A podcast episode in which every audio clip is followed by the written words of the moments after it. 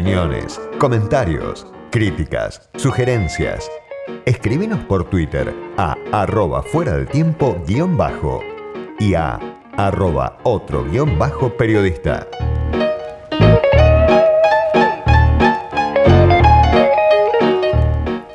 Cien días llevamos de cuarentena y el presidente Alberto Fernández está cercado, por un lado por la peste, por otro lado por la deuda y también por los problemas económicos. ¿Cómo está impactando esto a nivel de la opinión pública? Bueno, tenemos a un especialista en línea que es Ricardo Rubier, el director de Rubier y Asociados, sociólogo, analista político. Ricardo, buenas tardes. Soy Diego Genú, gracias por atenderme.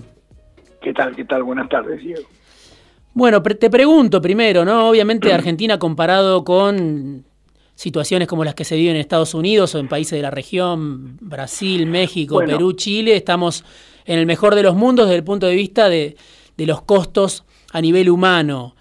No digo Uruguay porque, porque por sus dimensiones me parece que no, no habilita la comparación, pero ¿Cómo lo ves al presidente en, este contexto? ¿Puede salir fortalecido de esta gestión ante la pandemia o corre riesgos de ir debilitándose, quedando desautorizado, como algunos dicen, por el hartazgo? ¿Cómo lo estás viendo a 100 días? Bueno, en primer lugar, eh, el gobierno argentino ha tomado una decisión, eh, ha tomado una decisión, digo, desde el principio, cuando fue la primera cuarentena, es una decisión que entre la cuestión sanitaria, digamos, y por otro lado preservar o evitar consecuencias muy negativas para la economía, decidió elegir la cuestión sanitaria como prioritaria. Se puede tomar como contraejemplo el caso norteamericano o el caso Brasil, e indudablemente de ese punto de vista, de la elección primera que hace el gobierno y que mantiene, esa eh, decisión eh, ha traído resultados eh, positivos en términos de la cantidad de personas afectadas por la epidemia y la cantidad de muertes. Y pero obviamente digamos la parte de la economía la parte de mantener el nivel a un alto nivel recesivo la situación por, por el aislamiento bueno eh, obviamente las consecuencias económicas que por ahí no se ven tan claro hoy, se empiezan a ver, pero se van a ir viendo más dramáticamente en el futuro, eh, pasaron, digamos, eh, obviamente esas consecuencias iban a ser más gravosas eh, una vez que uno eligiera la cuestión sanitaria como la prioridad. y eso es lo que se está viendo. Desde ese punto de vista, la pregunta tuya respecto a la opinión pública es que de arranque eh, poco tiempo después de que de terminar, por decir así, la, la, primavera que, que, acompaña a todo presidente una vez que asume, porque estamos hablando de que el 10 de diciembre pasado asumió el, presidente Fernández, indudablemente que termina, digamos, esa luna de miel en, cuando comienza la pandemia, por decir así. Pero el primer arranque le dio un impulso mayor a la imagen presidencial porque fue acompañado ampliamente por la por la sociedad, por gran parte de la sociedad en esa decisión que yo mencioné. El tema es que le queda lejos, me parece, ese arranque, ¿no? O 100 días después. Bueno, a eso iba, a eso iba. El tema pasa, que es un tema, yo diría, casi clásico de comunicación social, que en la medida que uno prolongue en el tiempo la situación, la situación va perdiendo efecto toda situación así prolongada en el tiempo va perdiendo eficacia en términos del impacto que puede tener en la población.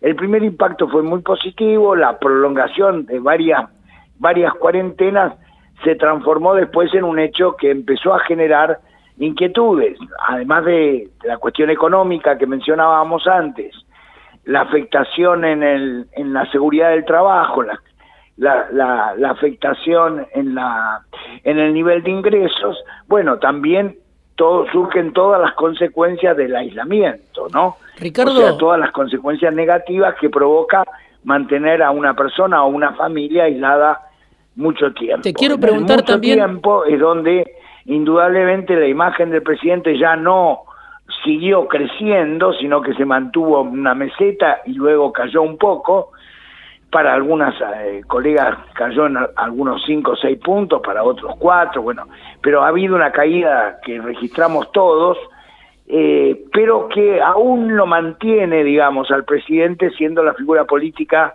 de mayor popularidad y de mejor imagen. Es muy interesante, Ricardo, lo que estás contando de lo que pasa en esa zona de Santa Fe, de Córdoba, también de Mendoza, y entonces aparece frente a Fernández un frente social empresario, le llamo yo, que tiene muy claro lo que quiere, que no duda, que no retrocede en nada, y frente a eso el gobierno aparece con, este, con esta prueba, ensayo y error que vos un poco describías. ¿Cómo lo ves a Fernández? Esto es lo que me interesa en relación a los factores de poder, ¿no? Digo, este episodio es uno, más allá de que tiene su particularidad con el campo, pero ¿cómo lo ves en relación al círculo rojo, los factores de poder, ese, ese frente del que yo hablo?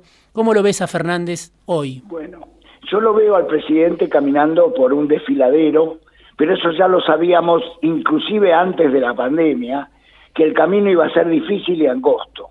Ahora se ha hecho más difícil y más angosto.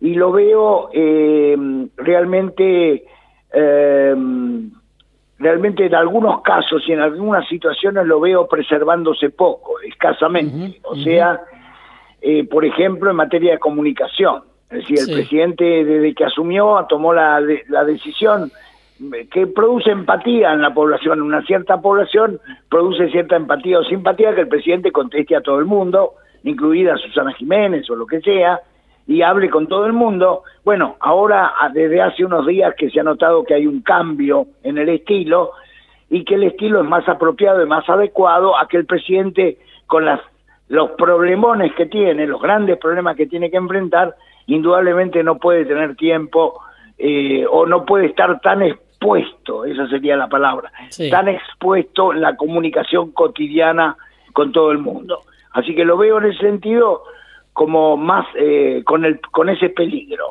Alguien por otro lado, sí. sí. no, no, decime, decime. No, y por otro lado digo, eh, indudablemente la, la, crisis de la deuda, la pandemia, sumado a la recesión económica, indudablemente eso genera que este es un momento dentro del desfiladero, un momento muy delicado, muy delicado, porque donde es donde el gobierno tiene que afirmar mayor mayormente su autoridad y perder lo menos posible en cuanto al consenso. Alguien de la alianza del gobierno me decía, cuando te toman el tiempo, esos factores de poder, estás liquidado, ¿no? Esta idea de anunciar una expropiación y tener que volver marcha atrás prácticamente al punto cero dos semanas después. ¿Vos ves ese riesgo también en cuanto a la relación con estos factores? Sí, sí, veo el riesgo porque además creo que es un error y es no haber tomado lo que ya hablamos antes, ¿no? Eh, de la 125, o sea, no haber considerado que en la memoria de la provincia de Buenos Aires, del interior de la provincia, del sur de Córdoba, de Santa Fe y de parte de Mendoza, está todavía la 125 en la cabeza de muchos, de muchos compatriotas. Y esa, ese estar en la cabeza significaba de que había que tomar un camino de orden táctico de manera diferente al que se tomó.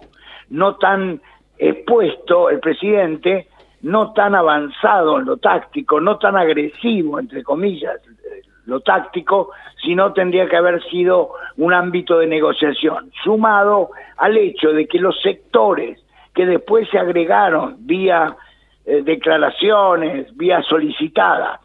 Muchos sectores productores, cooperativistas, afectados por Vicentín, tendrían que haber participado antes de esa alianza con el presidente para reforzar su decisión. Ahora Fernández está en, en, una encrucijada, ¿no? Porque por un lado él hizo campaña incorporándole al cristinismo, sumándole la relación con, obviamente, sectores moderados del peronismo, con la promesa de reconciliar al peronismo con la zona núcleo, entre otras, con la promesa de ir al centro, y está en una situación de crisis que vos bien describías, cercado por la pandemia, y él mismo diciendo hace falta reformas estructurales, ¿no? Él quería ir al centro, pero le tocó una crisis muy profunda, que ya venía siendo profunda por la herencia de Macri, se profundizó más por la pandemia. ¿Es posible una salida de consenso, de centro, gobernar de esa manera hoy la Argentina? ¿Cómo lo ves?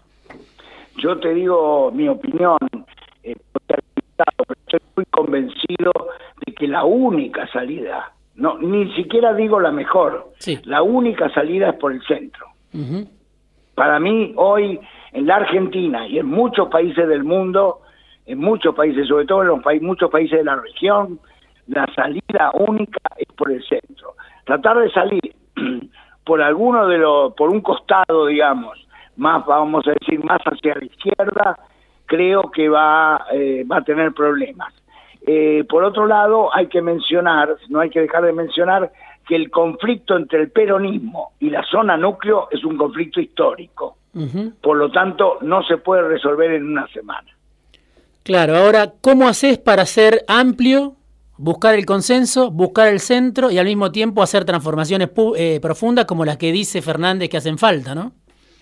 Es que lo que yo creo es que el triunfo electoral y la, y la relación que hay en el Congreso, sobre todo una relación este, más pareja en diputados, obliga, a, obliga al gobierno a tener que avanzar en términos de acuerdos, en términos de negociación y de acuerdos.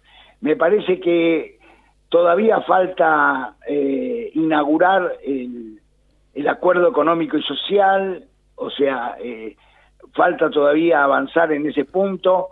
Eh, me parece que por delante tenemos proyecto económico que hay que hacer una vez que termine la pandemia, un nuevo presupuesto nacional y demás. Me parece que son hitos que hay que hacerlos en base a la negociación y al acuerdo.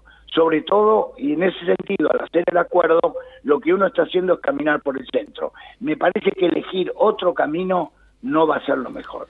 Clarísimo. Ricardo Rubier, director de Rubier y Asociados, sociólogo, analista político. Gracias, Ricardo, por charlar con nosotros esta tarde.